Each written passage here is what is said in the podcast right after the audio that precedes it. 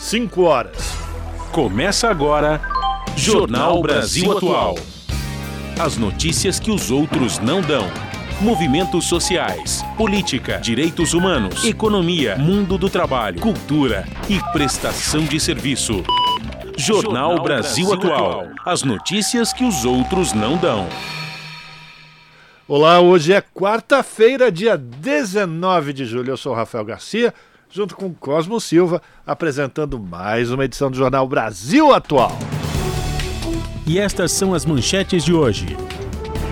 Em sua volta ao Brasil, o presidente Lula avalia como extremamente exitosas as reuniões recente realizadas em Bruxelas, na Bélgica. Cúpula dos Povos, paralela à cúpula da Comunidade de Estados Latino-Americanos e Caribenhos e da União Europeia, defende ordem internacional multipolar. O Supremo Tribunal Federal decide em agosto se Zambelli se torna ré por perseguir homem com arma de fogo em São Paulo. O plenário virtual da corte decidirá se aceita a denúncia da PGR contra a parlamentar. Parlamentares defensores de Bolsonaro pedem o impeachment de Luiz Roberto Barroso do STF. O motivo foi a fala do ministro, que disse que o país derrotou a censura, a tortura e o bolsonarismo. Pesquisa do Núcleo de Estudos de Violência da USP aponta que crianças e adolescentes negros têm duas vezes mais chance de serem abordados pela polícia do que os brancos. Grilagem, desmatamento e violência crescem no Matopiba em meio à especulação de terras. A Rede Social de Justiça e Direitos Humanos aponta a presença do capital financeiro em todos os elos da produção de soja. Relatório das Nações Unidas revela que é possível reduzir a poluição plástica global em 80% até 2040. Governo estuda medidas para que o autônomo possa participar do Minha Casa Minha Vida. Para integrar, integrar o programa, o trabalhador precisa comprovar renda. Equidade de gênero permanece distante para 99% das mulheres e meninas. Estudo de agência da ONU revela que mulheres atingem apenas 60% do seu potencial.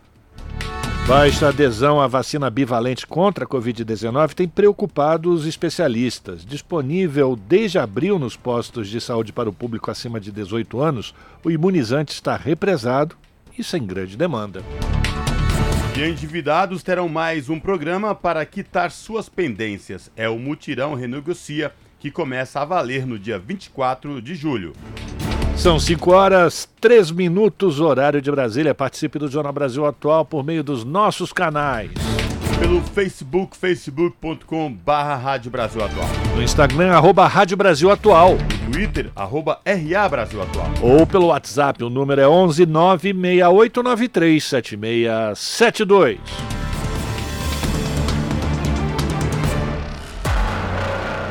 Você está ouvindo?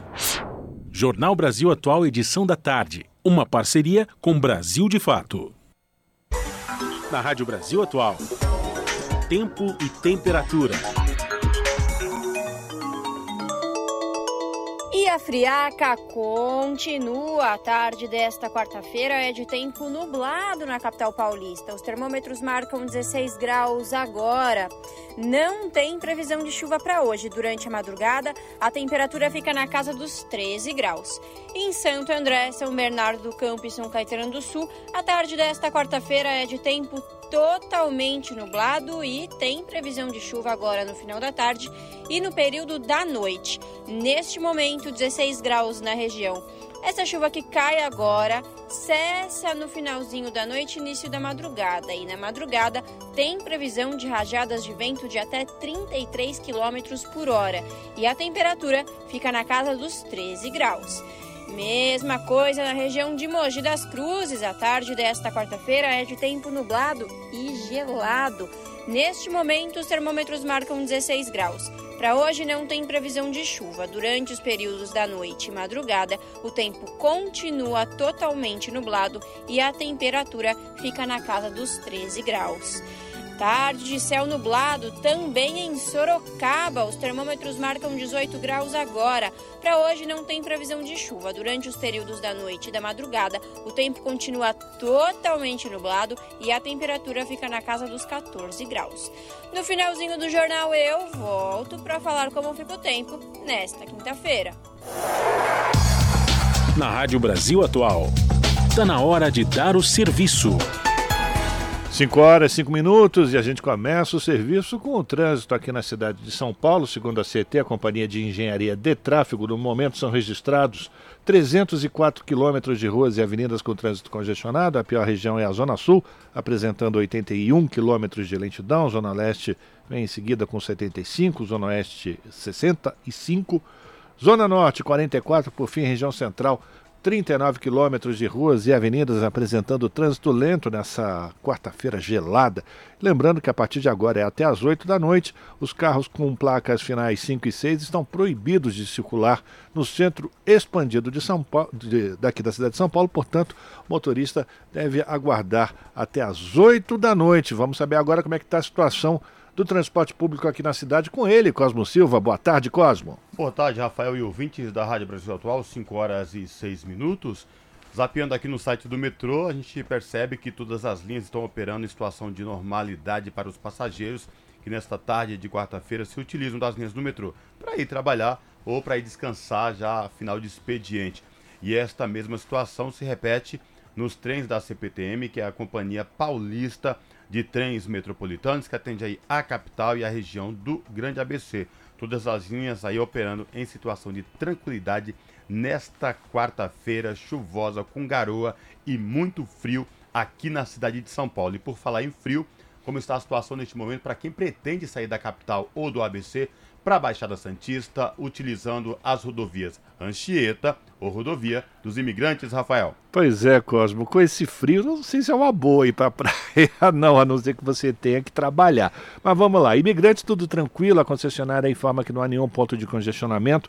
Já pela Anchieta, a descida da serra apresenta trânsito lento, logo depois da Praça de Pedágios, ali na área da na região da interligação e até o final da serra, por conta de excesso de caminhões. Portanto, não é uma boa alternativa, principalmente você que está dirigindo o carro, vai pela Imigrantes que é mais tranquilo. E lembrando né, que o motorista deve tomar cuidado também, porque tem garoa e as pistas podem ficar escorregadias, portanto, atenção redobrada se você vai pegar a estrada. Boa viagem! Rádio Brasil Atual 98,9 FM. FM. Jornal Brasil Atual. Edição da tarde.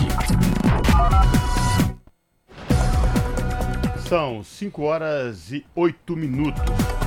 E após deixar a Bélgica, onde participou da CELAC, o presidente Lula fez uma visita oficial à cidade de Praia, capital de Cabo Verde, nesta quarta-feira. Lula teve um encontro com o presidente do país africano, José Maria Neves, antes de retornar a Brasília. Em março, o petista recebeu o primeiro-ministro de Cabo Verde, Ulisses Correa e Silva, no Palácio do Itamaraty. A primeira visita do mandatário brasileiro a um país africano, no entanto, ocorre durante uma parada técnica após a viagem do petista a Bruxelas. Conforme a agenda oficial, Lula ficou menos de duas horas em praia. Esta foi a 15ª viagem oficial do petista desde que ele assumiu a chefia do Palácio do Planalto em janeiro deste ano. Desde então, Lula teve pelo menos 80 agendas com chefes de Estado e de governo em encontros bilaterais ou por telefone. E o presidente Lula afirma que Mercosul responderá sobre as exigências da União Europeia nas próximas semanas. A declaração foi dada durante coletiva de imprensa na Bélgica, onde o Lula esteve para a cúpula da CELAC União Europeia e quem traz os detalhes é Sayonara Moreno. Uma resposta do Mercosul às exigências da União Europeia sobre um possível acordo entre os blocos vai ser enviada nas próximas semanas. É o que disse nesta quarta-feira o presidente Luiz Inácio Lula da Silva, que considera agressiva a Carta Europeia. Primeiro que nós não aceitamos a Carta Adicional da União Europeia. A carta agressiva agressiva. Era uma carta que ameaçava com punição se a gente não cumprisse determinados requisitos ambientais. E a gente disse para a União Europeia que dois parceiros estratégicos não discutem com ameaças. A gente discute com propostas. Nós fizemos a resposta brasileira, está sendo discutida com os quatro países, e depois nós vamos, daqui a duas semanas ou três semanas, entregar definitivamente a proposta para a União Europeia. E achamos que a União Europeia vai concordar tranquilamente com a nossa resposta. O presidente brasileiro quer que esse acordo seja firmado ainda este ano já que o Brasil está na presidência do Mercosul e a Espanha comanda o bloco europeu. Entre as exigências da União Europeia para fechar acordo com o Mercosul estão metas ambientais e que os países façam parte de licitações para compras do governo.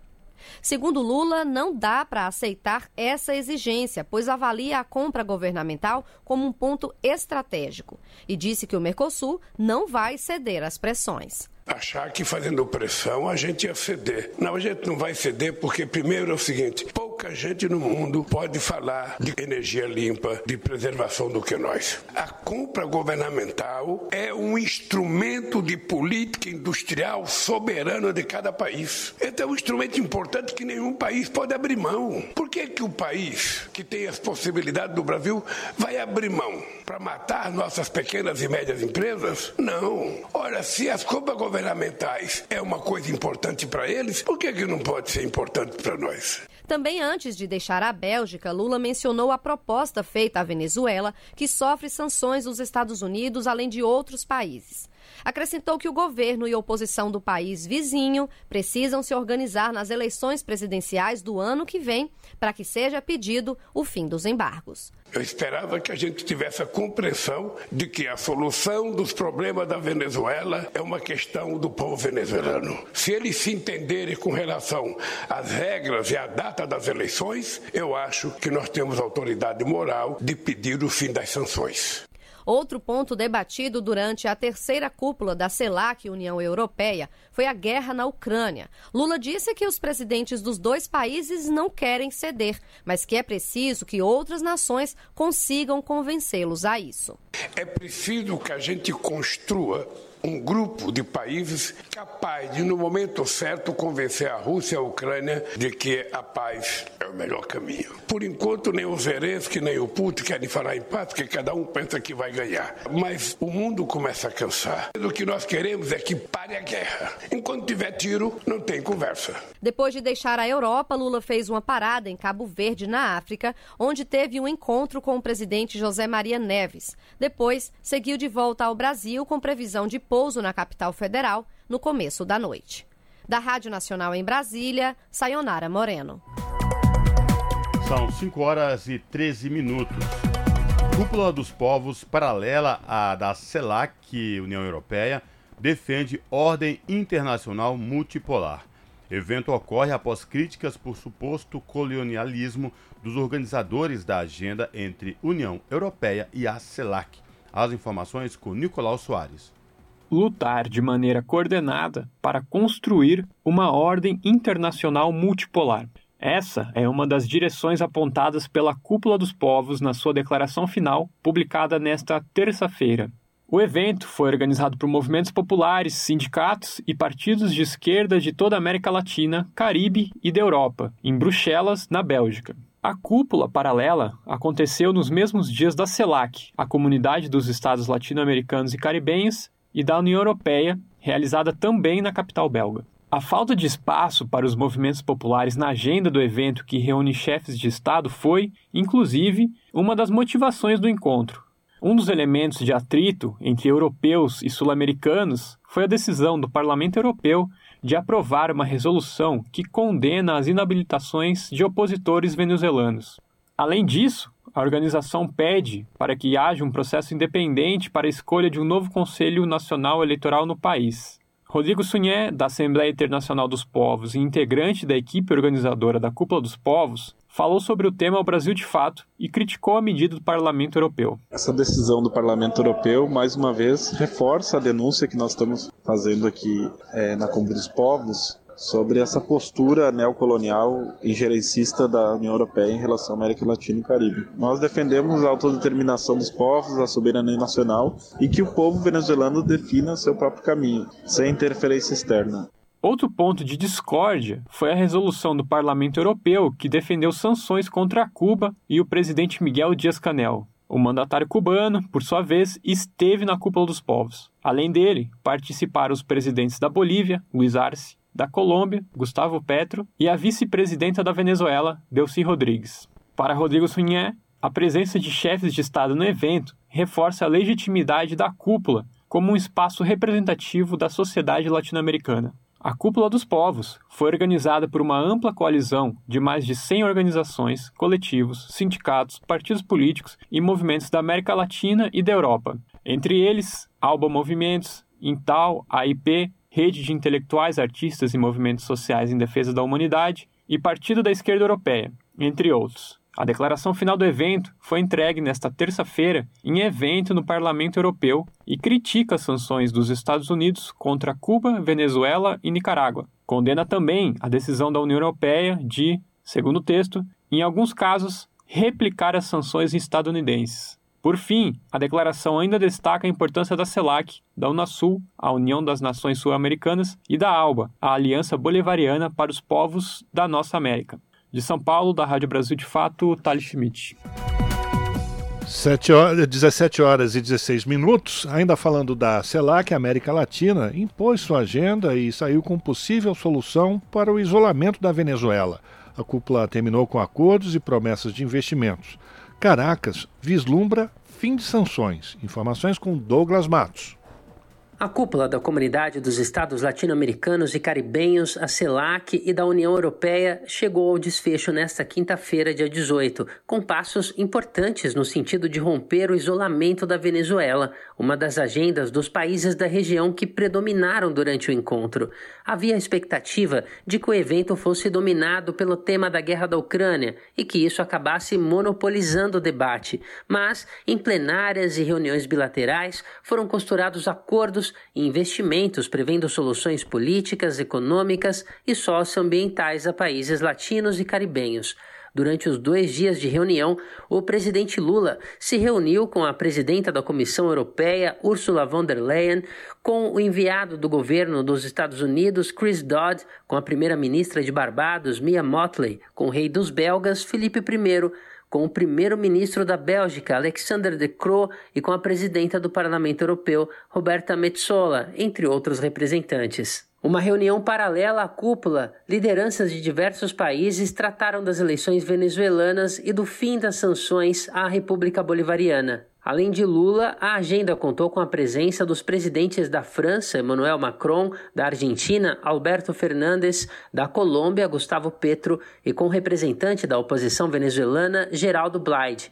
Em nota, o governo brasileiro afirmou que os chefes de Estado e o alto representante da União Europeia, Joseph Borrell, fizeram um apelo ao governo venezuelano e à oposição por uma negociação política que leve à organização de eleições justas para todos, transparentes e inclusivas. Ainda foi instado que as eleições no país latino-americano devem ser acompanhadas pela suspensão das sanções de todos os tipos, com vistas à suspensão completa no texto, a gestão Lula ainda afirma que os chefes de Estado e o alto representante concordaram que o relançamento das relações entre a União Europeia e a CELAC representa uma oportunidade de se trabalhar em conjunto em prol da resolução da situação na Venezuela. Eles propuseram que os participantes da reunião continuem a dialogar no marco das iniciativas estabelecidas, de forma a fazer um balanço no Fórum de Paz de Paris, em 11 de novembro deste ano. De São Paulo, da Rádio Brasil de Fato, com reportagem de Leandro Barbosa. Locução: Douglas Matos. Você está ouvindo? Jornal Brasil Atual, edição da tarde. Uma parceria com Brasil de Fato. São 5 horas e 19 minutos. Nos primeiros meses de funcionamento, a CPMI do 8 de janeiro se dedicou a depoimentos de testemunhas e investigados a respeito de fatos ocorridos antes da invasão à sede dos três poderes em Brasília. Da Rádio Senado, quem traz os detalhes é Érica Christian. Instalada no dia 25 de maio, a CPMI do 8 de janeiro realizou oito audiências. Entre elas, três para a votação de requerimentos destinados à convocação de testemunhas e de compartilhamento de informações.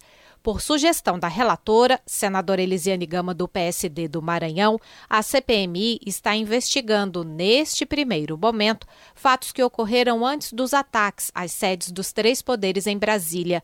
O primeiro, do dia 12 de dezembro do ano passado, quando da diplomação do presidente Lula no Tribunal Superior Eleitoral, se refere à tentativa de invasão à sede da Polícia Federal na capital federal, após a prisão de um apoiador do ex-presidente Bolsonaro. O segundo, do dia 24 de dezembro, trata da colocação de uma bomba num caminhão-tanque nas proximidades do Aeroporto Internacional de Brasília. Um dos condenados pela tentativa de ataque, George Washington de Oliveira, prestou depoimento à CPMI confirmou presença no acampamento de apoiadores de Bolsonaro em Brasília, mas negou relação desse caso com o 8 de janeiro. O delegado e dois peritos da Polícia Civil do Distrito Federal também foram ouvidos sobre o fato. Já o ex-diretor-geral da Polícia Rodoviária Federal, Silvenei Vasques, negou o uso da corporação no segundo turno das eleições, quando ônibus com eleitores de Lula foram parados em diversas cidades do Nordeste. A CPMI, o coronel da Polícia Militar do Distrito Federal, Jorge Naime, disse que as Forças Armadas impediram a retirada do acampamento em frente ao quartel-general do Exército. Acusado de omissão, ele está preso desde fevereiro por decisão do STF. Também depoimento à CPMI, o coronel do Exército, Jean Lawande Júnior, negou ter defendido um golpe de Estado ao justificar que as mensagens trocadas com o ex-ajudante de ordens de Bolsonaro, Mauro Cid, foram para que o colega convencesse o então presidente da República a vir a público e defender o resultado das eleições. Já Mauro Cid se valeu de um habeas corpus para não responder às perguntas dos parlamentares, mas disse que a indicação para o cargo foi das Forças Armadas e que desempenhava papel de um secretário executivo. O senador Jorge Seife, do PL de Santa Catarina, ressaltou que a base aliada, contrária à criação da CPMI, não conseguiu comprovar o envolvimento do ex-presidente Bolsonaro em nenhum dos episódios. Você lembra do 7 a 1 da Alemanha no Brasil? Hoje, nós da oposição é 7 a 1 que eles não queriam CPMI. A CNN trouxe aquelas imagens, criamos a CPMI. Infelizmente, foi loteado por governistas que só querem realmente trazer essa narrativa mentirosa de que o presidente Bolsonaro é golpista, não sei o que, não sei o que. Então, trouxeram todas as testemunhas que vieram até agora, elucidaram, não conseguem nada, é só narrativa, é só falatório. A relatora, Elisiane Gama, argumentou que os primeiros depoimentos ocorreram sem a quebra de sigilos, o que impossibilitou o acesso a informações que poderiam ser confrontadas com as testemunhas e investigados. Foram dois meses iniciais para a gente poder pegar o ritmo. A gente conseguiu aprovar nessa primeira leva agora um volume muito grande de requerimentos de quebra de sigilo, que eles são fundamentais para as oitivas, eles são fundamentais para a investigação. Então eu acho que foi um bom momento, foi uma boa etapa e agora é esperar o retorno para que a gente possa engrenar aí com uma intensidade de oitivas e também naturalmente aí com a aprovação de novos requerimentos. Em agosto, os parlamentares terão uma sessão para a votação de mais requerimentos e para a definição dos depoimentos das testemunhas já convocadas, entre elas o ex-ministro da Justiça de Bolsonaro, Anderson Torres, e do Gabinete de Segurança Institucional de Lula, General G. Dias. Da Rádio Senado, Érica Christian.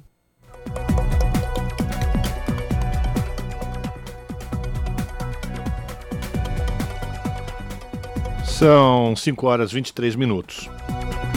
Deputados e senadores da oposição protocolaram nesta quarta-feira um pedido de impeachment contra o ministro Luiz Roberto Barroso do Supremo Tribunal Federal. Enviado à presidência do Senado, o documento conta com 77 assinaturas de parlamentares de 10 partidos. Em coletiva de imprensa nesta manhã, eles criticaram a fala proferida por Barroso na última semana, quando o ministro afirmou que o país derrotou a censura, a tortura e o bolsonarismo. De acordo com o grupo, os signatários do pedido de impeachment integram os seguintes partidos: PL, MDB, Novo, União, PSDB, PP, Podemos, Republicanos, PSD e Patriota. A atribuição de analisar pedidos de impeachment contra ministros do STF é segundo a Constituição do Senado Federal. Para que a denúncia seja avaliada, no entanto, é necessário que o presidente do Senado, Rodrigo Pacheco, leia o protocolo, o protocolo do plenário em sessão da casa. São 5 horas e 24 minutos. O Supremo Tribunal Federal decide em agosto se Zambelli se torna ré por perseguir homem com arma de fogo em São Paulo. Plenário virtual da Corte vai decidir se aceita a denúncia da Procuradoria-Geral da República contra a parlamentar. As informações com Rafael Totemoto. O STF vai decidir em agosto se aceita a denúncia contra a deputada federal Carla Zambelli, do Partido Liberal, por perseguir um homem armada pelas ruas de São Paulo. O caso ocorreu às vésperas do segundo turno das eleições de 2022. Os ministros votarão por meio do plenário virtual da Corte, podendo se manifestar entre os dias 11 e 21 do próximo mês. Nesse tipo de julgamento, não há ordem de votação. Além disso, o caso pode ser adiado e julgado presencialmente se algum integrante do Supremo requisitar. A PGR, Procuradoria-Geral da República, apresentou denúncia contra parlamentar pelo crime de constrangimento ilegal com emprego de arma de fogo. Do ponto de vista jurídico, o STF vai decidir se um processo criminal deve ser aberto contra Zambelli e, assim, se ela se tornará ré perante o tribunal. A PGR pede que a parlamentar seja condenada a uma multa de 100 mil reais por danos morais coletivos, tenha a arma apreendida e o cancelamento definitivo do porte. A denúncia apresentada pela vice-procuradora-geral da República, Lindora Araújo, afirma que o porte não conferia à deputada o direito de utilização ostensiva da arma em público. Caso a denúncia seja aceita, o processo penal será instaurado e se iniciará a coleta de provas, incluindo testemunhais. Zambelli poderá apresentar defesa. Só após estas etapas, o Supremo decidirá se condena parlamentar. Zambelli, por outro lado, afirmou que demonstrará, abre aspas, quem foi a vítima e o verdadeiro agressor. Fecha aspas. Em outubro de 2022, às vésperas do segundo turno das eleições, viralizou um vídeo em que Zambelli aparece empunhando uma arma para perseguir um homem negro. Até mesmo no campo da extrema-direita, os eventos foram vistos como prejudiciais à campanha de Jair Bolsonaro. O episódio ocorreu na rua Joaquim Eugênio de Lima, região central da capital paulista. Segundo notas da imprensa, o próprio Bolsonaro chegou a dizer a aliados que era de Zambelli a culpa por sua derrota eleitoral. Na ocasião, estava válida uma resolução do Tribunal Superior Eleitoral que havia limitado o porte de armas durante o período. Zambelli, à época, afirmou que não respeitava a normativa de forma consciente. Os fatos registrados no vídeo levaram a diversos pedidos de cassação da deputada dentro do Congresso Nacional. De Brasília, da Rádio Brasil de Fato, Rafael Tatemoto. São 5 horas e 27 minutos e crianças e adolescentes negros têm duas vezes mais chances de serem abordados pela polícia do que os brancos. A conclusão é de uma pesquisa do Núcleo de Estudos da Violência da Universidade de São Paulo, a USP. O estudo foi feito aqui na cidade de São Paulo entre os anos de 2016 a 2019, com 800 crianças e adolescentes de 120 escolas públicas e privadas. Considerando os anos pesquisados, 21,5% das crianças pretas disseram já terem sido revistadas por policiais, enquanto entre os brancos o percentual foi de 8,33% e 9,74% entre os pardos. De acordo com o Estatuto da Criança e do Adolescente, nenhuma pessoa menor de idade pode ser revistada pela polícia sem a presença do responsável ou de um conselheiro tutelar e, mesmo que ela seja flagrada cometendo um ato infracional, deve ser encaminhada ao Conselho Tutelar, que, que fará a aplicação de medida protetiva. Em nota, a Secretaria de Segurança Pública de São Paulo afirmou que a abordagem policial segue os parâmetros técnicos definidos por lei e que, ao longo dos anos, a PM tem buscado evoluir e se aprimorar de forma contínua. Esse é o Jornal Brasil Atual, edição da tarde. Uma parceria com Brasil de Fato. São 5 horas e 29 minutos. Grilagem, desmatamento e violência crescem no Mato Piba em meio à especulação de terras. Rede Social de Justiça de Direitos Humanos aponta a presença do capital financeiro em todos os elos da produção da soja. As informações com Nicolau Soares. A especulação de terras por empresas do agronegócio ligadas a corporações financeiras internacionais tem causado devastação no Mato Piba, a região formada pelos estados Maranhão, Tocantins, Piauí e Bahia. Essa conclusão foi apontada no relatório Empresas Transnacionais do Agronegócio causam violência, grilagem de terras e destruição no Cerrado. Ele foi produzido pela Rede Social de Justiça e Direitos Humanos. O trabalho revelou que a intervenção das corporações financeiras tem gerado grilagem de terras, desmatamento e aumento da violência contra comunidades rurais. O levantamento mostra que o capital financeiro está presente em todos os elos da cadeia produtiva da soja, o que inclui empresas de comercialização. O coordenador de projetos da Rede Social de Justiça e Direitos Humanos, Fábio Pita, explica que a entidade atua junto às comunidades locais e às diferentes instâncias de governo. Segundo ele, o objetivo é tentar mudar o cenário a partir da conscientização sobre os riscos representados pelo atual modelo.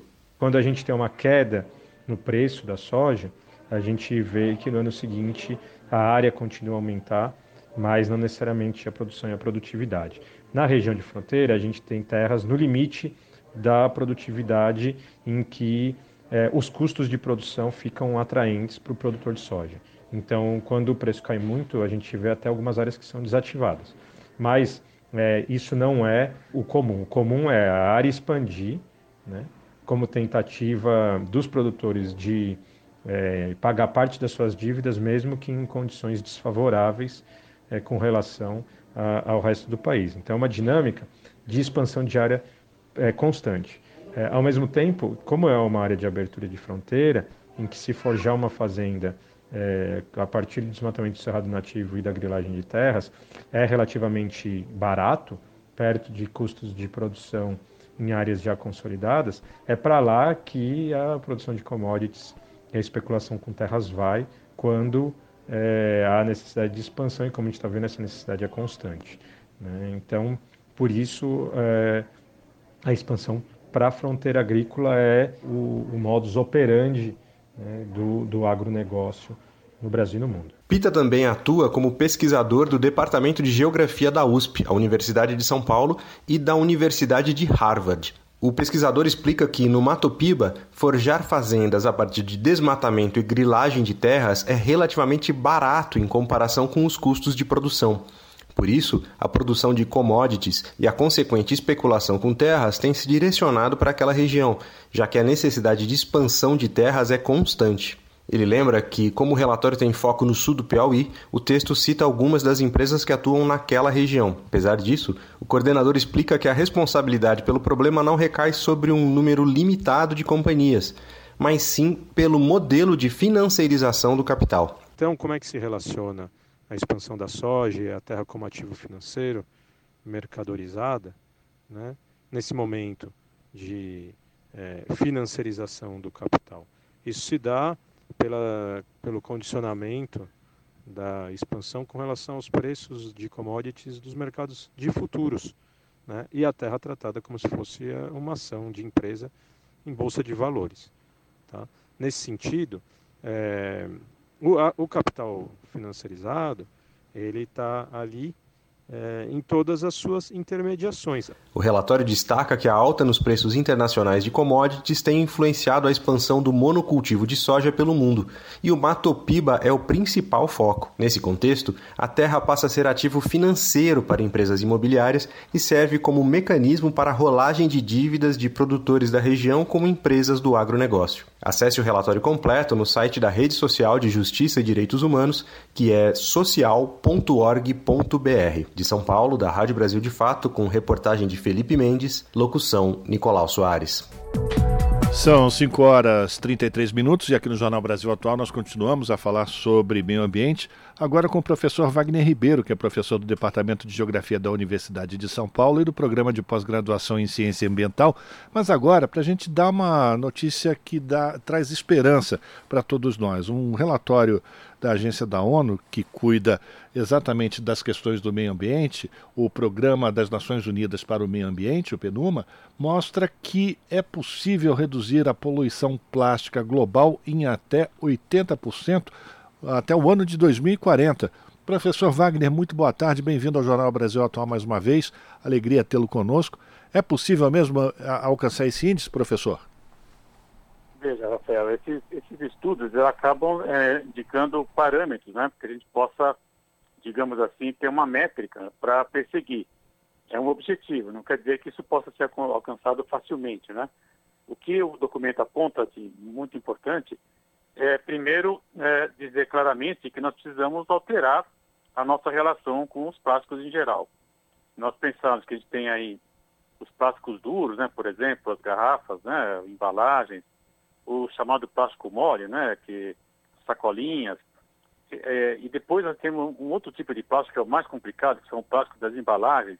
Eu sempre gosto de dar para os meus alunos o exemplo do biscoito, né? Eu acho uma coisa absurda você ter um biscoito, às vezes cada biscoito embalado isoladamente, depois envolvido por um outro plástico, esse segundo plástico geralmente com pinturas, né, com tinta, enfim, são muitos materiais que são agregados. E o pior tipo de plástico é aquele que combina, está combinado com vários materiais. Por exemplo, essas garrafas de leite tipo longa-vida, por exemplo. Aí você tem plástico com alumínio, papelão, etc. Então, é, é, evidente que nós vamos ter que mudar a maneira pela qual nós produzimos as embalagens. Esse não é um desafio simples, mas é possível de ser alcançado. Pois é, professor, mas a gente percebe, segundo esse estudo feito pela, pela agência da ONU, que se for alcançado esse objetivo, serão 3 trilhões de dólares economizados nos impactos à saúde, clima, poluição do ar, meio ambiente oceânico e custos legais relacionados a processos movidos contra empresas de plástico. Além de tudo, tem uma questão econômica aí, né, professor? Rafael, esse é o grande aspecto né, que sempre tem que ser lembrado. É, na verdade, evitar a poluição, evitar a contaminação de oceanos, das águas, né, inclusive as águas, é, vamos chamar água doce também, inclusive a de aquíferos, é, é você estar tá prevenindo problemas futuros de saúde. Né? Os colegas da área médica já não dizem mais é, quando quem vai ter câncer, né, mas é quando cada um de nós terá câncer, infelizmente, basicamente em função né, de, de, de alimentos que vêm com agrotóxicos ou às vezes até com algum tipo de polímero, já, isso já existe pesquisa mostrando isso, né? É, hoje, se você vai a uma praia e, e, não tomar cuidado e deitar diretamente sobre a areia, você pode estar deitando sobre plástico também, né? os microplásticos podem acabar de alguma maneira adentrando é, na pele, enfim, são, são, são situações que não, não são mais, digamos assim, especulação científica, né? Isso já existe estudos mostrando esse tipo de complicação. E é evidente, se você diminuir a, a contaminação por esse tipo de material, você vai evitar problemas de saúde no futuro. Então, na verdade, se trata de uma ação de até com uma repercussão econômica. Né? A gente estaria investindo agora num tipo de ação, né, mudando o padrão de embalagem para evitar problemas de saúde futuros. Professor Wagner Ribeiro, boa tarde para o senhor, Cosmo falando. Professor, eh, nós estamos em 2023, esse estudo joga para 2040, né? esse apontamento, essa possível redução da poluição plástica global em até 80%. Mas, professor, os alertas já vinham sendo dados lá, lá atrás, há mais de duas décadas, sobre essas possibilidades. E o que assusta mais ainda é as grandes ilhas em torno dos oceanos plásticas que vêm se tornando. Por que, que os alertas que foram dados lá atrás não foram ouvidos ou levados à risca para que a gente não chegasse agora em 2023, projetando 2040, professor? Veja, Rafael, eu acho que, uh, desculpe, eu, uh, você está trazendo uma questão muito importante, que é o famoso debate né, entre a ciência e a política. Desculpa, minha tosse está há mais de mês, ela não, não me abandona totalmente ainda, desculpe. Então, é, eu diria o seguinte, veja, a ciência não, não é a última, a última palavra né, em termos da decisão política, mas ela pode orientar a decisão política. E essa é a questão que a gente está é, verificando. Né? Não, ela não tem conseguido influenciar em especial a boa ciência, aquela que é praticada com revisão entre os pares, né, onde você tem é, a, a, possibilidade de replicar a, a, a, evidência em outras situações, é, ela não tem sido capaz de influenciar o debate político. Né? Por isso que uma oportunidade como essa, de falar desse assunto né, num veículo como a Rádio Brasil Atual, é fundamental, né? porque nós vamos estar, de alguma maneira, ampliando essa visão junto à sociedade civil com argumentos científicos, com argumentos que de fato embasam né, a tomada de decisão. Mas, infelizmente, a gente assiste, e, e veja, é, Cosme, se você pensar, é, a própria pandemia né, que nós tivemos recentemente, é, eu é, conheço essa possibilidade há pelo menos mais de 10 anos. Né? Infelizmente, também, a pergunta era quando vai vir, né? E se você fizer um levantamento dos últimos 15 anos, nós tivemos várias situações pandêmicas, felizmente mais facilmente controláveis do que a da Covid, Né? Mas isso não quer dizer que nós não podemos, possamos vir a enfrentar de novo uma situação desafiadora como foi essa última. A pergunta é, estamos nos preparando para uma nova pandemia? Infelizmente não. Pois é. Já sabemos que o plástico traz problemas, estamos resolvendo a questão? Não, continuam empurrando com a barriga. Uma hora né, esse problema se apresenta de maneira mais difícil e aí os custos para resolver são maiores. Pois é, o senhor falou nessa questão de pandemia, riscos pandêmicos, mas já há estudos, inclusive, no que diz respeito a plásticos jogados nos oceanos, no mar, é, de contaminação de seres humanos através do consumo é, de peixes vindo, oriundos do mar. Né? Até que Exato. ponto esses riscos efetivamente estão na hora do dia, são fato, ou ainda a gente pode dizer que são lendas? Isso já é realidade, professor? Isso já é realidade, infelizmente, Cosmo. A gente está falando de situações hoje, é, né, a ciência mostra isso, né? Você tem já os microplásticos sendo é, ingeridos, você tem toda a cadeia alimentar, né? Que vai dos micro-organismos, chamados bentos, né? E aí é, vai passando para os organismos maiores, passando aí, de, vamos simplificar, por um como camarão, depois o peixe, né? E aí chega até nós. Esse material ele é acumulativo, ele não é, ele não é degradado, né? Por todos esses seres vivos e acaba chegando até o nosso estômago. Então, de fato, essa é uma evidência já comprovada, né? É, não quer dizer que você não deva mais comer peixe, né? Eu, enfim, não é essa a ideia. Mas é ter, clareza, né, de que nós temos que é, ser até um pouco mais rigorosos né, no monitoramento do volume desse material em cada pescado, por exemplo. E, ao mesmo tempo, talvez uma alternativa seja é, evitar, de fato, né, a contaminação por plástico. Se você pensar que hoje, quantos calçados tem solado plástico, por exemplo, né? Qualquer tênis hoje, chuteira, etc., você tem o solado plástico. Quando você está caminhando no, no terreno Brasil, você está desgastando aquele material. Né? Esse é o exemplo que eu dou para os alunos também. Então você tem ali, na verdade, depois esse material, ele é, é a chuva vem, né, vai carregar é, para um corpo d'água, enfim, o corpo d'água vai desagar no mar, vai chegar no oceano. Então, é, é, até esse nível de detalhe, de preocupação, nós vamos ter que ter, dizer, mudar, inclusive, a própria base, né, sobre a qual nós estamos sustentando o nosso corpo, que são os calçados. É uma questão muito séria, muito importante, e quanto mais nós pudermos discutir, melhor, né? A gente vai ter a chance de estar influenciando, esperamos, para que a gente consiga chegar nessa meta de 2040, diminuindo a poluição por plástico. A gente está conversando com o professor Wagner Ribeiro, professor do Departamento de Geografia da Universidade de São Paulo e do Programa de Pós-Graduação em Ciência Ambiental. Professor Wagner, para a gente terminar, por tudo isso que o senhor já, já passou para os nossos ouvintes aqui, me parece que é fundamental que a gente tenha o desenvolvimento de uma conscientização pela educação desde a, da, da, das crianças, enfim. Porque até hoje não foi investido de uma forma consistente, séria, programas ou, ou, ou, ou pastas, enfim, é, é, matérias, né? Que levem em consideração esse tipo de preocupação, professor. Essas coisas são discutidas no, no mundo acadêmico, na formação de crianças e adolescentes, por exemplo? Veja, Rafael, essa discussão da educação ambiental, hoje já se fala em educação para sustentabilidade, né? É uma discussão que vem de longa data, né? mas infelizmente ela não consegue sensibilizar os adultos. É, eu costumo dizer que a geração que está vindo aí, ela tem mais clareza de, dos impactos né? e dos problemas ambientais que esse estilo de vida apresenta. Eu gosto sempre de citar a própria Greta né, como um exemplo muito importante de uma rebeldia né, das gerações que já estão aqui, né, dizendo, olha, não está dando mais para olhar para o planeta como vocês estão olhando. O problema são os adultos, então nós temos que ter um programa massivo também de chegar às pessoas que já passaram pelo período de escolarização e mostrar né, claramente as implicações que isso tem. No período recente no Brasil, infelizmente, né, o descrédito da ciência foi muito estimulado, e evidentemente que esse tipo de situação ainda repercute na opinião pública em geral.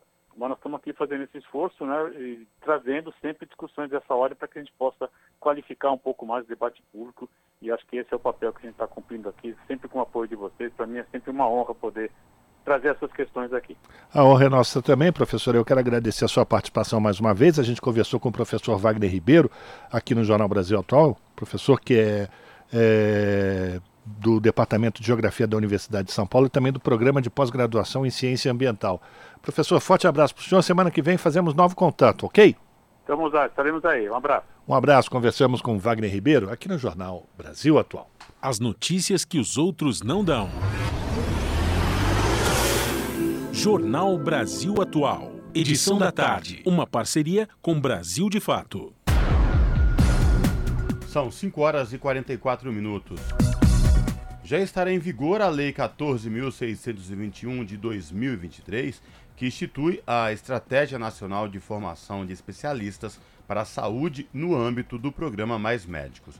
Oriunda da MP 1165-2023, a lei cria incentivos para a capacitação de médicos em atenção primária à saúde para assegurar atendimento em regiões de difícil acesso. O programa Mais Médicos deve ampliar em 15 mil o número de médicos na atenção básica no Sistema Único de Saúde, o SUS, ainda em 2023. Da Rádio Senado, quem traz os detalhes é Carol Teixeira. Já está em vigor a nova versão do programa Mais Médicos, que tem o objetivo de ampliar o atendimento no Sistema Único de Saúde em regiões como aldeias indígenas, comunidades quilombolas e municípios no interior do país principalmente nas regiões Norte e Nordeste. Os profissionais que cursaram medicina no exterior não precisarão fazer o revalida, a prova exigida para atuação no país de brasileiros ou estrangeiros formados, durante os quatro primeiros anos de contrato. A relatora senadora Zinaide Maia, do PSD do Rio Grande do Norte, destacou a importância da atenção primária nas comunidades. Uma atenção primária robusta evita sim o agravamento das doenças, reduz internações, diminui a mortalidade infantil e, sobretudo, também é uma forma de o Estado dizer que enxerga, respeita e reconhece a cidadania que é de todos e de cada um independente do local em que ele mora. Zenaide também afirmou que o programa Mais Médicos vai garantir atendimento à população das pequenas cidades. Médicos não pode ser para poucos.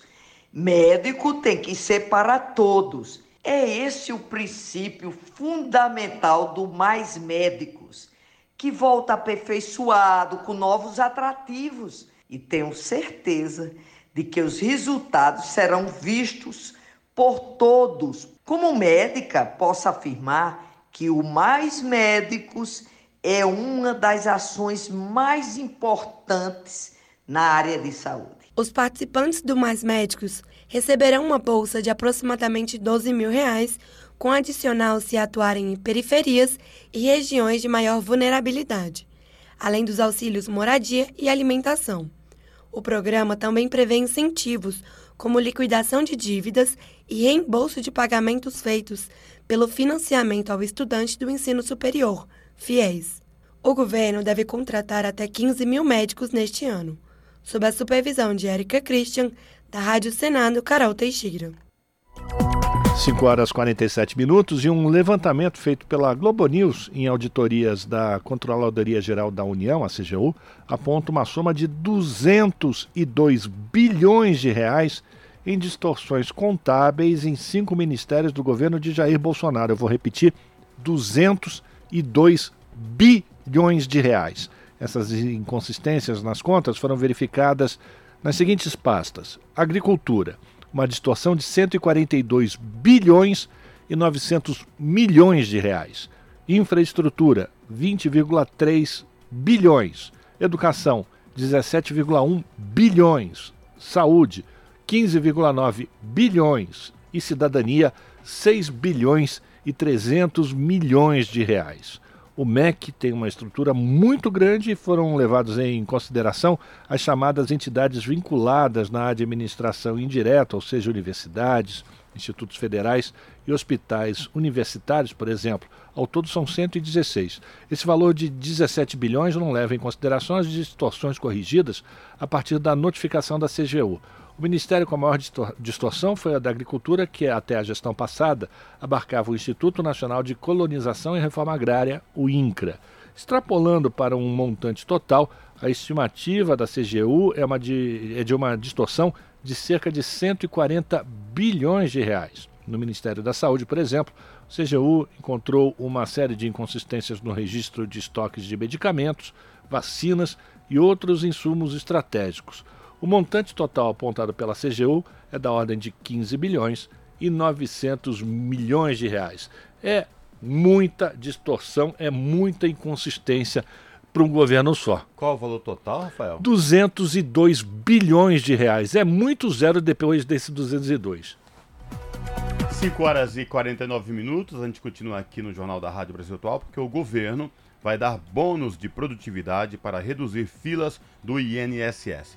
Programa vai durar nove meses, prorrogáveis por mais três. A reportagem é de Ana Lúcia Caldas. Para reduzir as filas no INSS, os servidores vão voltar a ganhar o bônus de produtividade. Até junho, eram 1 milhão e 800 mil requerimentos para serem analisados. Do total, 64% estavam na espera, além dos 45 dias do tempo legal. A medida provisória que cria o programa de enfrentamento à fila da Previdência Social e retoma algumas ações emergenciais dos últimos anos foi publicada em edição extra do Diário Oficial da União. O bônus vai ser pago àqueles funcionários que trabalharem além da jornada regular na análise de requerimentos de benefícios e na realização de perícias médicas, principalmente nos processos com mais de 45 dias ou com prazo final expirado. O programa vai durar nove meses, prorrogáveis por mais três. Quem é servidor administrativo do INSS vai receber bônus de 68 reais por tarefa. Os médicos peritos, 75 reais por perícia. Os Ministérios da Previdência Social e da Gestão e Inovação em Serviços Públicos vão editar portarias com metas e avaliação de acompanhamento e de alcance dos objetivos fixados. A ideia do bônus não é nova. Em 2019, o bônus de produtividade foi dado aos servidores também para reduzir as filas na concessão de aposentadorias, pensões e auxílios pelo INSS. Com a situação atual das filas, o governo resolveu retomar a prática. E quem quiser saber o tamanho e o perfil da fila do INSS, isso pode ser feito no portal da Transparência Previdência. O site é o gov.br/INSS. O Ministério da Previdência quer que até o fim do ano todos os processos sejam respondidos dentro do prazo legal de 45 dias. A retomada do bônus de produtividade vai custar 129 milhões de reais ao governo. Com informações da Agência Brasil, da Rádio Nacional em Brasília, Ana Lúcia Caldas. São 5 horas e 52 minutos e a baixa adesão à vacina bivalente contra a Covid-19 tem preocupado os especialistas. Disponível desde abril nos postos de saúde para o público acima de 18 anos e desde o mês de fevereiro para as prioridades, o imunizante está represado, sem grande demanda. Sobre esse assunto, a Luana Ibelli, que comanda o programa Central do Brasil, que é produzido pelo Brasil de Fato e apresentado aqui na TVT, conversou com o médico sanitarista Gonzalo Vecina. Vamos acompanhar. Agora a gente fala de saúde. A imunização com a vacina bivalente, aquela que protege contra a cepa original da Covid e também contra a variante Ômicron, está baixa no Brasil. Só 13% da população já se imunizou com a dose. Lembrando que ela está disponível para todas as pessoas com mais de 18 anos. Para comentar os riscos e consequências dessa baixa adesão, eu converso agora com o médico sanitarista Gonzalo Vecina.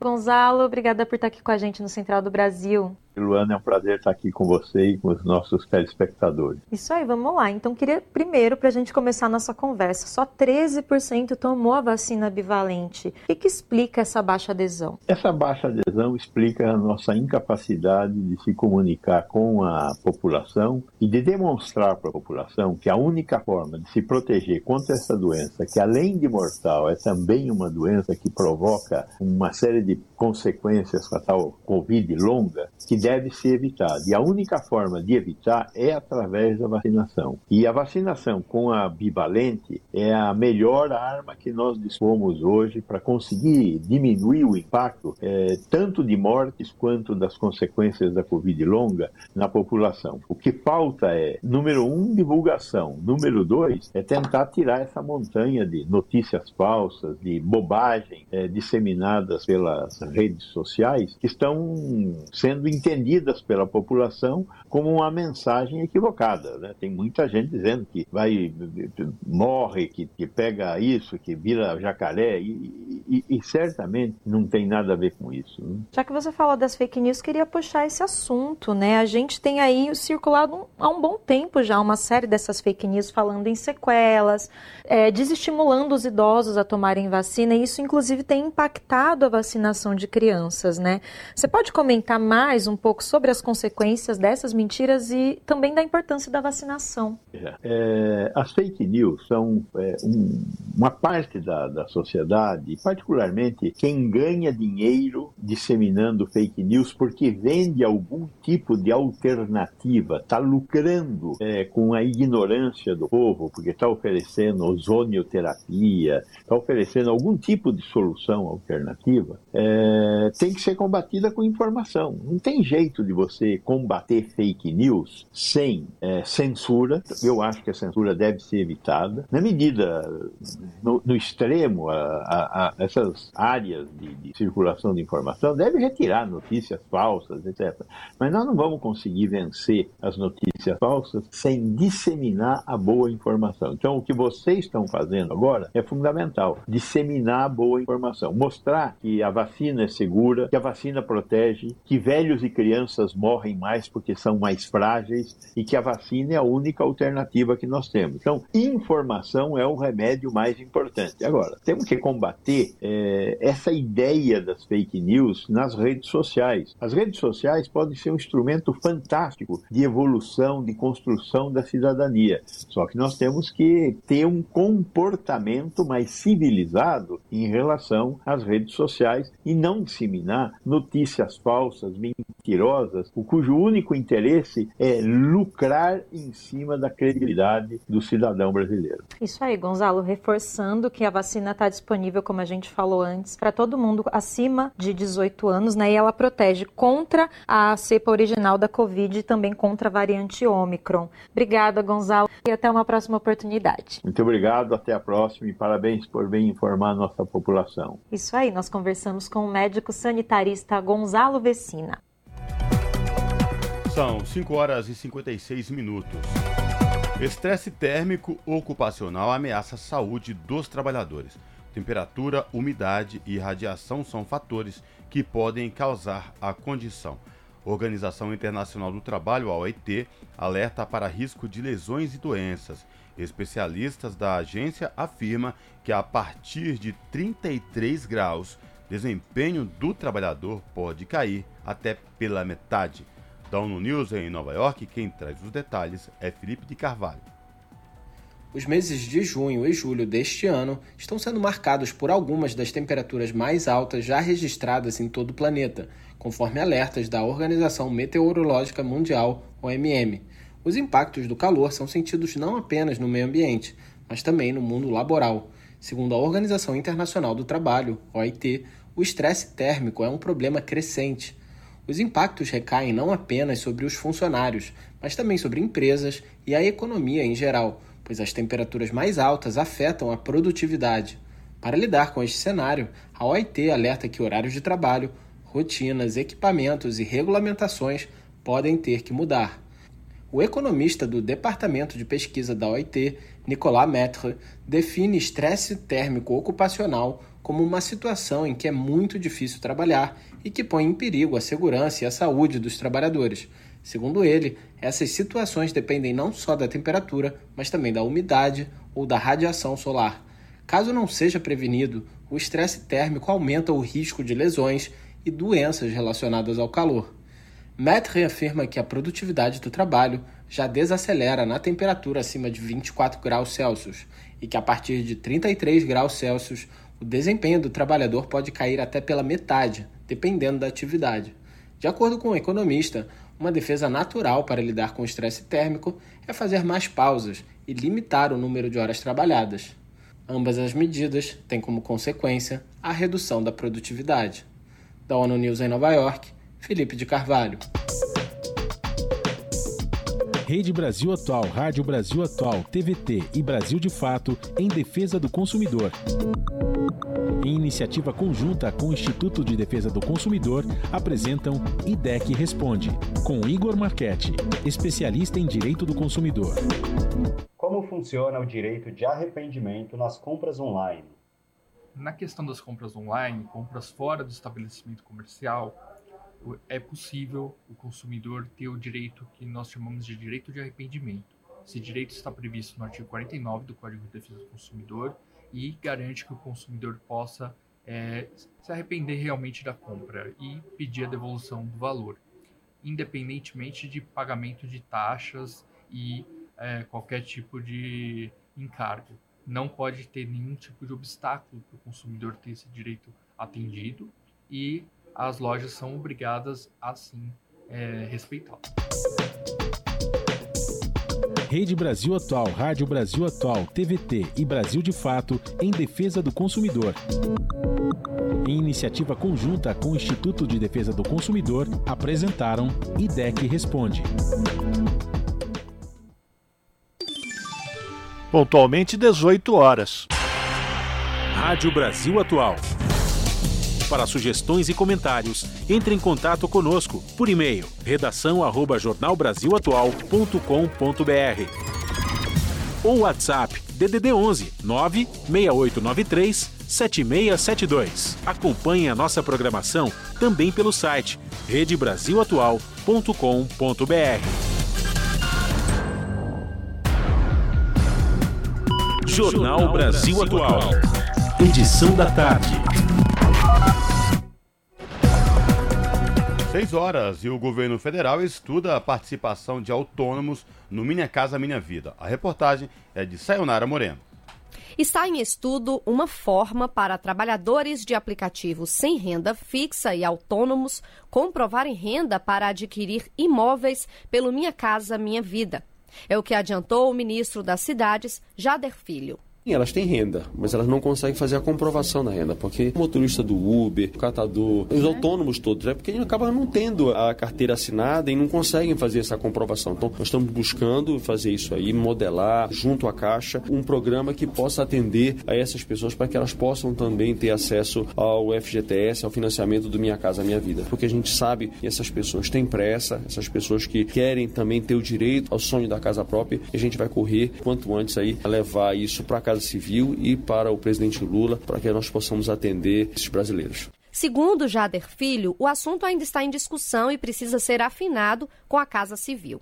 Ainda no contexto do novo Minha Casa Minha Vida, o titular do Ministério das Cidades também disse que a pasta da Gestão e Inovação realiza um levantamento para saber quantos e quais imóveis e terrenos da União estão desocupados. A ideia é destinar para o programa habitacional do governo. É um incentivo que o presidente tem dado, uma recomendação grande, uma orientação grande que ele tem dado a mim, a ministra Esther Dueck, para que os terrenos do governo federal, os prédios do governo federal, que não estejam com a sua utilização social, cumprindo com a sua função social, que eles possam ser utilizados por Minha Casa Minha Vida. E com isso, obviamente, você tendo uma vantagem enorme, porque porque muitos desses terrenos estão no centro das cidades, estão com uma localização maravilhosa. Jader Filho destacou que até este mês, cerca de 310 mil unidades foram cadastradas no sistema da Caixa Econômica Federal para novos contratos do Minha Casa Minha Vida. Da Rádio Nacional em Brasília, Sayonara Moreno. 6 horas 2 minutos, ainda falando sobre a Caixa Econômica Federal, ela começou a pagar nesta quarta-feira a parcela de julho do novo Bolsa Família aos beneficiários com número de inscrição social, o NIS, de final 2. Essa é a segunda parcela com um novo adicional de 50 reais a famílias com gestantes e filhos de 7 a 18 anos. Desde março, o Bolsa Família paga outro adicional de 150 reais a famílias com crianças de até 6 anos Dessa forma, o total do benefício poderá chegar a 900 reais para quem cumpre os requisitos para receber os dois adicionais. Segundo o Ministério do Desenvolvimento e Assistência Social, o programa de transferência de renda do governo federal alcançará 21 milhões de famílias no mês de julho, com gasto estimado em 14 bilhões de reais. São 6 horas e 3 minutos. E os endividados terão mais um programa para quitar suas pendências. É o Mutirão Renegocia, que começa a valer no dia 24 de julho. Quem traz os detalhes é o repórter Osama El Gauri. A partir do dia 24 de julho, quem estiver endividado vai ter mais uma oportunidade de negociação além do Desenrola Brasil. É o Multirão Renegocia. O objetivo é ajudar endividados a regularizar a situação financeira junto aos credores por meio de renegociação. Fora pensão alimentícia, crédito rural e imobiliário, todas as dívidas podem ser renegociadas, não só as bancárias, como acontece no Desenrola Brasil do Ministério da Economia. É o que explica o secretário nacional do Consumidor, o Adi Damus dívidas bancárias e dívidas não bancárias. Aquela conta de luz, carnê da Escada Bahia, tudo pode ser renegociado. Não há restrições de valor, não há restrições de renda, nem de endividamento. O Renegocia também tem foco nos superendividados, ou seja, quem não teria no mínimo 600 reais para sobreviver se tivesse que pagar a dívida. Uma realidade para a maior parte da população brasileira. Por isso, o multirão do Renegocia será permanente, segundo o secretário nacional do Conselho consumidor. Mais de 70% da população brasileira está em condição de superendividamento. Enquanto tiver superendividado aqui no Brasil que queira se livrar dessa verdadeira mazela que arruína a sua vida, haverá processo de renegociação. De acordo com a Didamus, os PROCONs de todo o Brasil vão intermediar as negociações entre endividados e credores, mas é possível também começar o processo pelo portal consumidor.gov.br. Segundo o secretário, o programa vai movimentar mais a economia do país enquanto as pessoas quitam suas dívidas. Isso faz com que as pessoas reconstruam a sua cidadania e faz com que, desde que, obviamente, ela volte a consumir de maneira racional, faz com que ela volte ao mercado, ao mercado de consumo. E isso, obviamente, vai movimentar mais a economia, sem sombra de dúvida. A iniciativa é da Secretaria Nacional do Consumidor, vinculada ao Ministério da Justiça e Segurança Pública. No portal do Ministério da Justiça, você encontra informações e orientações sobre o superendividamento no Brasil, além de dicas práticas para evitar e superar essa condição. gov.br/mj. Da Rádio Nacional em Brasília, Osama El Gauri. 6 horas e 6 minutos e o preço de venda de gás natural terá redução média de 7,1% por metro, metro cúbico na comparação com o trimestre de maio a julho. Conforme a Petrobras, com a atualização, o preço do gás natural vendido pela empresa para as distribuidoras acumula redução de aproximadamente 25% neste ano. A redução, segundo a empresa, entra em vigor no dia 1 de agosto e segue de acordo com os contratos acertados pela companhia com as distribuidoras. De acordo com a Petrobras, o preço final do gás natural ao consumidor não é determinado apenas pelo preço de venda da companhia, como também pelo suprimento de cada distribuidora. Nessa análise estão as suas margens e, no caso do GNP, dos postos de revenda e os tributos federais e estaduais. São 6 horas e 7 minutos. E o sertão nordestino deve receber um bilhão de reais em projetos sustentáveis. O edital do BNDES vai beneficiar 250 mil famílias da região. A reportagem é de Gésio Passos. Edital prevê um bilhão de reais para projetos de desenvolvimento sustentável no sertão nordestino. O edital lançado pelo BNDES vai beneficiar cerca de 250 mil famílias no semiárido. Os recursos são uma parceria do Fundo Internacional de Investimento Agrícola, o FIDA, com o BNDES, Consórcio dos Estados do Nordeste e Ministério do Desenvolvimento Agrário.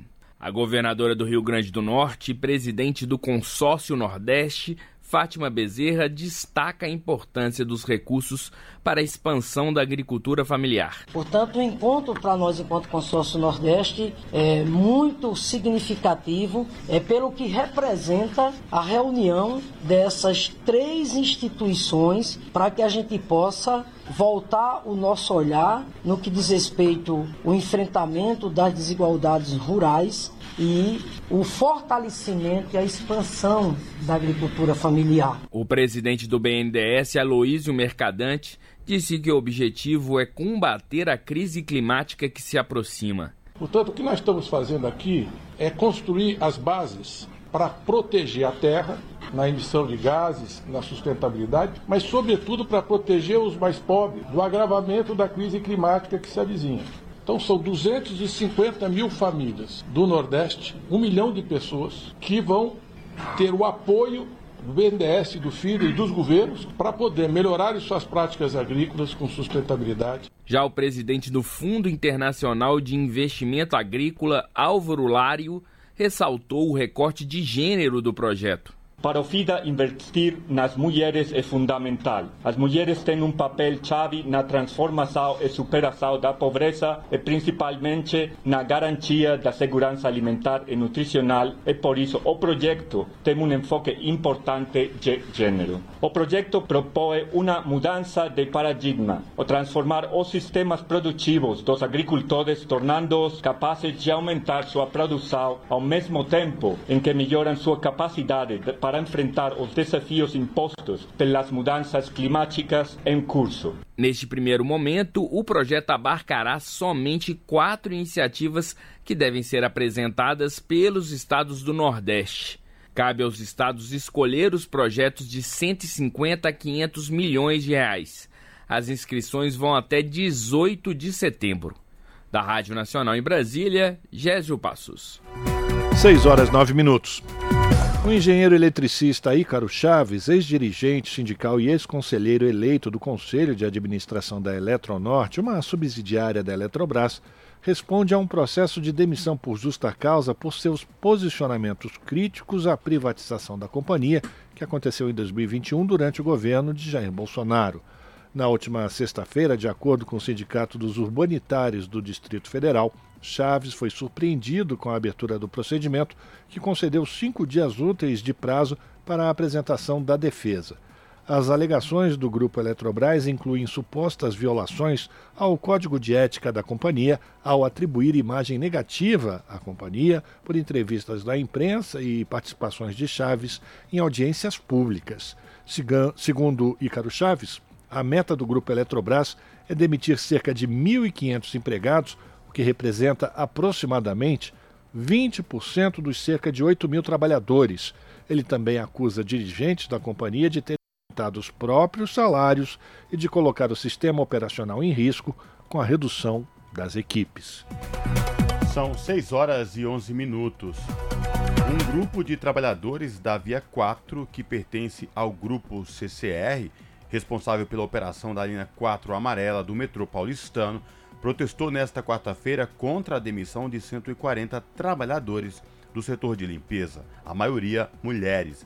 Segundo os trabalhadores, a demissão ocorreu no último sábado de surpresa, durante uma reunião no turno da noite e nem mesmo situações de estabilidade, como doenças graves, acidentes de trabalho e gestantes, foram respeitadas. Os funcionários também reclamam que eram submetidos a más condições de trabalho, com jornadas extensas, baixos salários, assédio moral e humilhação e racismo. Por meio de nota, a Via 4 informou que desde 15 de julho, a empresa GPS passou a ser responsável pelo serviço de higiene das estações, após terceirização do serviço. Com isso, segue os procedimentos de todas as empresas públicas e privadas do setor metroferroviário do estado de São Paulo. Segundo a concessionária, o processo foi conduzido de maneira transparente e que agora os trabalhadores passam por avaliação para possível contratação pela nova empresa. Esse é o Jornal Brasil Atual, edição da tarde. Uma parceria com Brasil de Fato. 6 horas 12 minutos e o MST, o Movimento dos Trabalhadores Rurais Sem Terra, realiza a primeira festa da colheita do café da reforma agrária no Espírito Santo. Acampamentos capixabas produzem mais de 100 mil sacas do café Conilon por ano. E quem atualiza para gente as informações é Douglas Matos. Famílias integrantes do MST, o Movimento dos Trabalhadores e Trabalhadoras Rurais Sem Terra, realizam neste sábado, dia 22, a primeira edição da Feira da Colheita do Café da Reforma Agrária Capixaba, no assentamento Vale da Vitória, no município de São Mateus, no Espírito Santo. O evento é aberto ao público. As atividades serão realizadas na sede da Cooperativa de Beneficiamento, Comercialização e Prestação de Serviço dos Agricultores Assentados, a Copterra. No assentamento Vale da Vitória, o evento começa às nove da manhã e vai por todo o dia. Entre as atividades previstas está a apresentação de novas instalações da cooperativa para o beneficiamento da produção e a realização de um momento formativo com João Pedro Stedley, economista e integrante da direção nacional do MST. Fundados em territórios antes abandonados, os assentamentos e acampamentos da reforma agrária no Espírito Santo se especializaram no cultivo e produção do café Conilon. O embrião da Copterra surgiu em 1985, quando 34 famílias sem terra se integraram à primeira ocupação do MST no estado.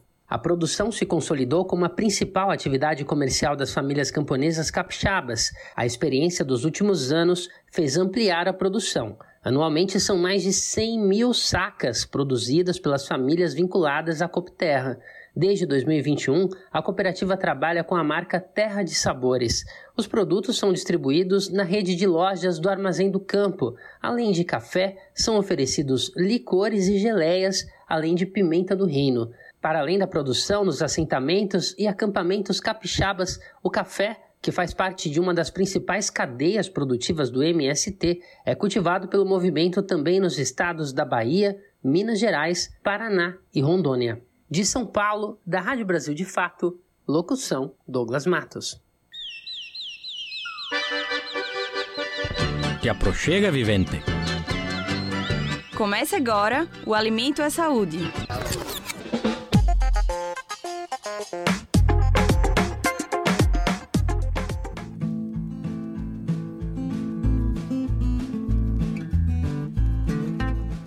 Eles têm cores, texturas e sabores bem particulares. A produção de queijos de leite cru é quase sempre uma prática de família que passa de pais para filhos.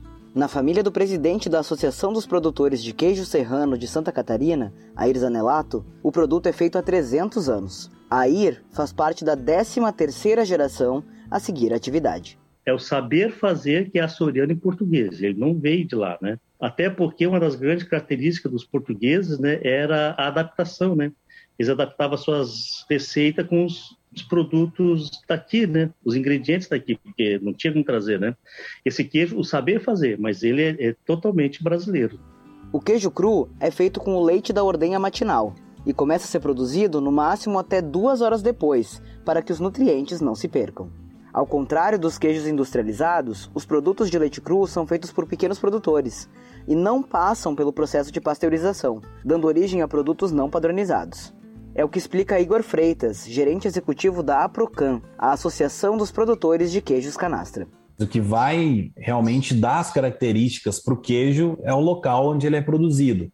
Né? Ele vai absorver ali as características daquele local onde ele está tá sendo produzido.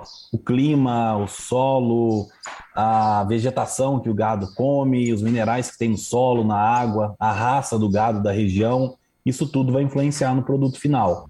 Igor explica que além do gosto peculiar, os queijos crus, como canastra, trazem muitos nutrientes. E o benefício que ele tem sobre, né, a gente pode talvez chamar de, de um queijo industrializado, é que é um queijo feito de leite cru, né, rico em bons micro-organismos, né, que fazem bem para a nossa saúde, e se produzido da maneira correta, seguindo todas as boas práticas de ordenha, boas práticas de fabricação, é um alimento muito mais nutritivo do que um, um queijo que você precisa passar por um processo de pasteurização do leite, por exemplo, que vai é, acabar com praticamente 100% daquela flora né, de, de micro-organismos que tem ali. E se você tem intolerância à lactose, o produtor Air Zanelato lembra que alguns queijos crus podem ser uma opção segura e saborosa a partir de 60 dias, o queijo maturado ele não tem mais lactose. E outra coisa, a concentração de proteína, mais proteico, mais energético, substitui muito né, a carne a carne animal mesmo, né? É uma proteína animal, tipo a manteiga, o ovo, o leite e o queijo. Do Rio de Janeiro, da Rádio Brasil de Fato, com reportagem de Vanessa Nakazato, Caio Maia.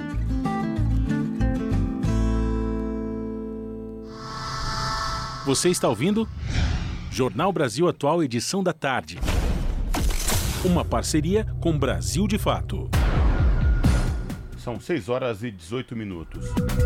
Equidade de gênero permanece distante para 99% das mulheres e meninas. Estudo de agências da ONU revela que menos de 1% da população feminina vive em países com alto índice de empoderamento feminino e alta performance em paridade de gênero, em média. As mulheres atingem apenas 60% do seu potencial e alcançam 28% menos que os homens em desenvolvimento humano. Da ONU News em Nova York, quem traz os detalhes é Felipe de Carvalho. Dois novos índices foram criados para mensurar as lacunas que mulheres e meninas enfrentam para se desenvolver. A iniciativa é do Programa das Nações Unidas para o Desenvolvimento, PNUD, e da ONU Mulheres. A nova abordagem revelou que menos de 1% da população feminina vive em países com alto nível de autonomia de mulheres e meninas e com baixa disparidade entre os gêneros. A pesquisa envolve 114 países e analisa fatores como saúde, educação, trabalho, inclusão financeira, poder de decisão e violência. O Índice de Empoderamento das Mulheres, o EI na sigla em inglês, avalia o poder e a liberdade de fazer escolhas e aproveitar oportunidades na vida. Já o Índice Global de Paridade de Gênero, GGPI, leva em conta o status da mulher em relação ao homem em quatro dimensões essenciais do desenvolvimento humano. Os dados indicam que 3,1 bilhão de mulheres e meninas, mais de 90% da população feminina mundial, vivem em países com baixa ou média performance de empoderamento e baixo ou médio desempenho em paridade de gênero. Dentre estes países, 47 têm alto índice de desenvolvimento humano, IDH, mas ainda assim estão distantes das metas de equidade entre homens e mulheres. Com base nestes resultados, o PNUD e a ONU Mulheres recomendam a tomada de ações urgentes em cinco áreas de intervenção. Em primeiro lugar, as políticas de saúde devem reconhecer as diferentes necessidades de mulheres e homens durante o ciclo de vida. Segundo as agências, o acesso universal à saúde sexual e reprodutiva precisa ser integrado a estratégias de desenvolvimento nacional, com ênfase em planejamento familiar. O estudo também recomenda maior equidade no acesso à educação e mais investimentos para empoderar mulheres e meninas na era digital. A equidade de salários, os arranjos flexíveis de trabalhos para mães e pais e acesso a creches também são considerados essenciais. Por fim, as agências da ONU enfatizam a necessidade de eliminar leis, políticas e regulações que discriminam as mulheres e de apoiar a participação delas em todas as esferas da vida pública. Da ONU News em Nova York, Felipe de Carvalho.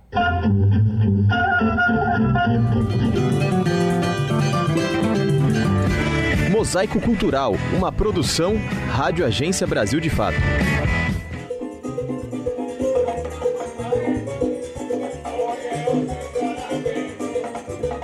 Um pouco do sabor de Cuba no Brasil. Assim, foi a edição deste ano do Festival Cubano de la Salsa, realizado em São Paulo, no Memorial da América Latina. E se engana quem pensa que a festa apenas reproduziu estereótipos e ficou longe da essencial que é a música da ilha caribenha. Para Roilan Calce, que é cubano, o festival fez ele se sentir em casa. No Brasil há cinco anos, ele atua como professor de salsa nas horas vagas me senti eh, novamente em Cuba, tá? o meu país de, de, de, de origem rodeada de toda essa magnitude, de toda essa alegria cubana, de toda essa, eh, essa mistura colorida que tem e toda essa atração e alegria que traz eh, a salsa cubana.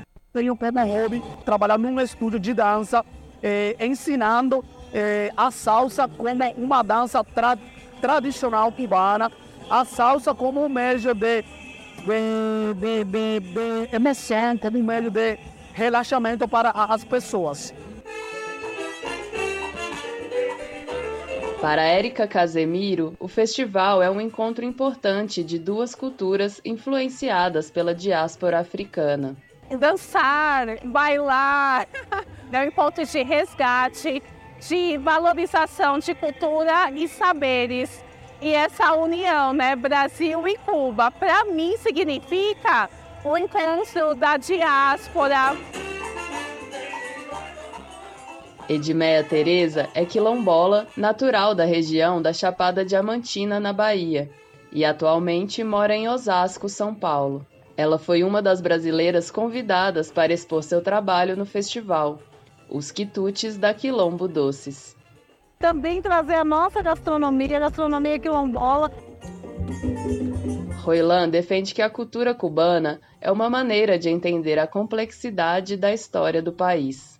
Porque nossa cultura ela vem de um movimento transcendental, da, de uma mistura de várias, de várias culturas, tanto espanhola, uma cultura afro, é, africana e também tem é, tipo assim é, envolvimentos latinos. Então nossa cultura reflete na nossa história. O evento contou com a presença do cônsul-geral de Cuba no Brasil, Pedro Manzon. Para o representante, a identidade é fundamental para conectar o povo com a pátria. Identidade somos uma arma al frente. A identidade é fundamental para estabelecer as raízes de um Sem identidade, somos uma folha ao vento. A identidade é fundamental para estabelecer raízes de um povo com sua pátria e com sua região. A música cubana é conhecida no mundo inteiro como uma das três fontes mais importantes de música popular no mundo, junto com o Brasil e os Estados Unidos. E na pintura é a mesma coisa, nas artes visuais, no balé, na dança, de um modo geral, no cinema e em muitos outros terrenos. Na pintura passa igual, nas artes visuais, no balé, na dança em geral, no estilo e em muitos outros terrenos. Sua primeira edição no Brasil o festival também contou com exposição de diversos artistas cubanos, pinturas, fotografias, esculturas e artesanato. Yuri Rosales é cubano e veio para o Brasil há cinco anos. Com dificuldade para encontrar emprego como engenheiro florestal, teve a ideia de fazer artesanato para vender a partir de madeira recuperada. Bom, eu comecei a trabalhar artesanato é eh, cuando tinha, no tinha meio lá em Cuba, no tempo livre, fazia meu artesanato na faculdade, e aproveito o recurso que praticamente vai parar no lixo. Orgulhoso, o cônsul-geral reforça como Cuba é um país exportador de cultura. Cuba foi sempre um país talentoso, mas havia só indivíduos, pessoas aisladas de um alto talento. Cuba sempre foi um país talentoso e uma população com um talento e potencial que não havia se desenvolvido. Com o triunfo da Revolução, foi criado um sistema de escolas por todo o país, escolas de arte em geral, escolas de cultura em geral e, por fim, uma universidade das artes. Essa é a razão pela qual transborda artistas cubanos para fora da ilha. Para Cuba, a política externa é solidariedade. Sem a solidariedade, Cuba não existiria como um fenômeno social, econômico e político. Em geral, a escola de cultura em geral, e al final, uma universidade das artes. Essa é a razão por la qual se desbordan os artistas cubanos fora da ilha.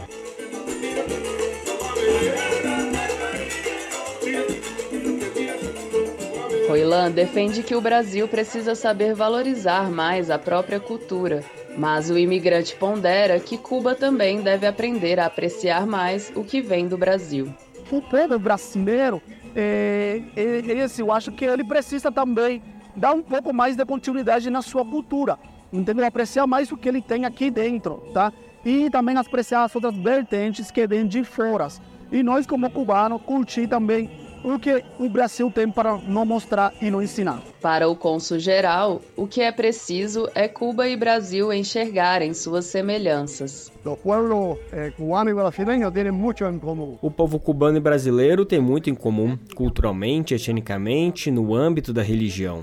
E isso tem que ser explorado, levado mais além. Não nos conhecemos bem o suficiente e é importante que cada país dê o que tem. Cuba tem muito ao que oferecer no terreno da cultura, tem muito o que ensinar. Como disse, somos uma potência. Não nos conhecemos suficientemente bem e é importante que cada país dê o que tem. De São Paulo para a Rádio Brasil de Fato, Yolanda Depisol. Se você gosta do nosso jornalismo independente e quer rever nossas entrevistas e reportagens, acesse o canal da Rádio Brasil Atual no YouTube. Nosso endereço é youtube.com/barra Rádio Brasil Atual. Ajude a nossa voz ser cada vez mais forte e ir cada vez mais longe. Inscreva-se em nossos canais, curta e compartilhe o conteúdo Rádio Brasil Atual e TVT. Rádio Brasil Atual e TVT. Compromisso com a notícia, compromisso com a democracia, compromisso com você na Rádio Brasil Atual. Tempo e temperatura. A quinta-feira na capital paulista ainda será mais fria, porém o tempo já abre e o sol aparece entre nuvens. Não tem previsão de chuva, com temperatura máxima de 21 graus e mínima de 13 graus. Nas regiões de Santo André, São Bernardo do Campo e São Caetano do Sul, o tempo também começa a mudar. A quinta-feira será parcialmente nublada, o sol aparece entre muitas nuvens, mas já não tem previsão de chuva. E a temperatura dá uma leve subida, com máxima de 24 graus e mínima de 13 graus na região do ABC Paulista. Em Mogi das Cruzes, a quinta-feira também será um dia carrancudo, totalmente nublado e frio, sem aberturas para o sol, hein, gente? E não tem previsão de chuva, com máxima de 21 graus e mínima de 13 graus. E em Sorocaba, quinta-feira será um dia parcialmente nublado, de sol entre nuvens, não tem previsão de chuva, a temperatura sobe, mas os períodos da manhã e da noite continuam mais gelados. A temperatura máxima será de 25 graus e a mínima de 14 graus. Larissa Borer, Rádio Brasil Atual. E a gente termina mais uma edição do Jornal Brasil Atual, que teve trabalhos técnicos de Fábio Balbini, na apresentação Cosmo Silva e este que vos fala, Rafael Garcia. Você fica agora com o papo com o Zé Trajano, às sete da noite, tem o seu jornal pela TVT. E a gente volta amanhã, a partir das cinco da tarde, com mais uma edição do Jornal Brasil Atual. A todas e todos que nos acompanharam nesta quarta-feira, um ótimo final de dia. E amanhã temos outra, outro encontro. Até lá, tchau, tchau.